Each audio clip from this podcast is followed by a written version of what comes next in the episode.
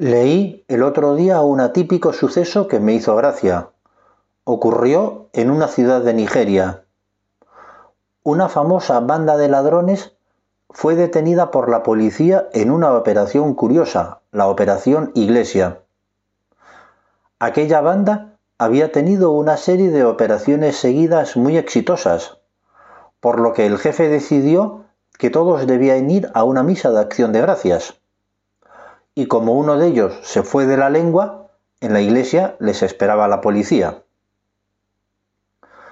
Cuando uno lee esas historias, lo que le viene a la cabeza es quién le enseñó doctrina cristiana a ese delincuente, dónde aprendió los mandamientos. Quizá el día que explicaron en la catequesis el no robarás faltó a clase. Es cierto que los cristianos poseemos una doctrina maravillosa que nos entregó el Señor, capaz de hacer que el mundo sea mucho mejor y más feliz, además de ganarnos el cielo. Pero los cristianos no siempre hemos estado a la altura de tan excelentes doctrinas. Lamentablemente, son muchos los que no dan buen ejemplo. Este que te acabo de comentar de Nigeria es muy extremo y no lo vemos aplicable. Seguro que entre los que me están escuchando ahora no hay ningún ladrón que va a misa. Pero a un nivel más sencillo, la hipocresía sí es una tentación que todos tenemos al alcance de la mano. Permíteme que te plantee esta cuestión de otro modo. Tú que me escuchas es porque intentas tener una vida de oración Seguro que muchos de quienes me oyen ahora rezan el rosario, llevan al cuello alguna medalla o un crucifijo, van a la iglesia con cierta frecuencia. La gente que te rodea, tus amigos, tus familiares, tus compañeros de trabajo o estudio, te considera un buen cristiano. ¿Y has pensado que por tu modo de vida la gente que te conoce espera de ti, por así llamarlo, un alto estándar de vida moral? Y por ello te hago una pregunta para ayudarte en tu examen. ¿Es tu vida coherente con ese alto estándar que la gente espera de ti? Pero no te recomiendo que te lo plantees de un modo negativo, diciéndote, ¿cuánta responsabilidad tengo? No soy capaz. Renuncio a llevar una vida cristiana. Porque en ese caso, la tentación que viene es llevar una vida cristiana solo externamente, de fachada.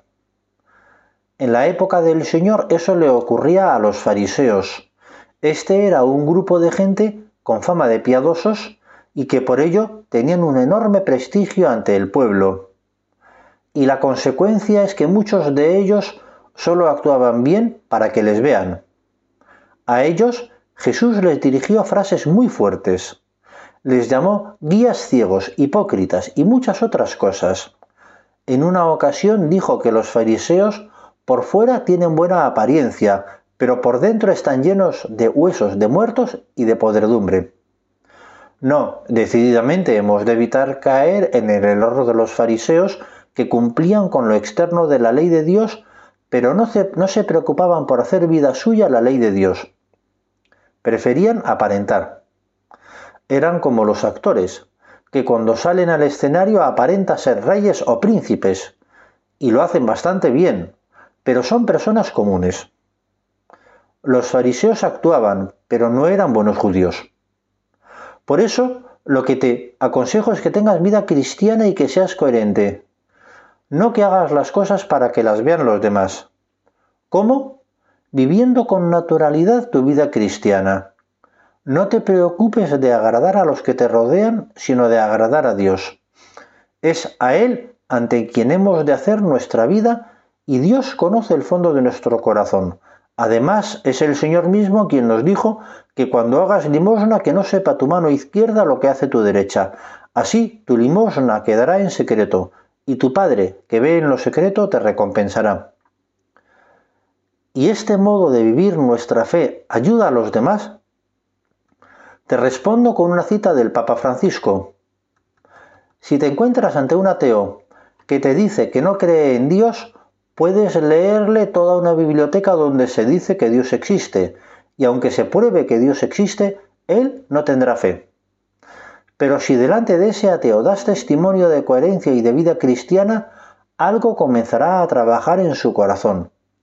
Y será precisamente tu testimonio el que le creará la inquietud sobre la cual trabajará el Espíritu Santo. No te preocupes por lo, por lo demás si alguna vez recuerdas las veces que has dado mal ejemplo. Dios puede perdonar eso, como todos los pecados. Además, ese recuerdo te llevará a confiar solo en la gracia de Dios que es quien hará que tus amigos y compañeros crezcan en su vida interior. Será también la gracia de Dios la que nos conceda a nosotros mismos hacer bien las cosas. Nuestra lucha necesita de la gracia de Dios, de otro modo será estéril. Por eso, permíteme terminar esta reflexión acudiendo a la Virgen Nuestra Señora para que nos conceda el don de la coherencia.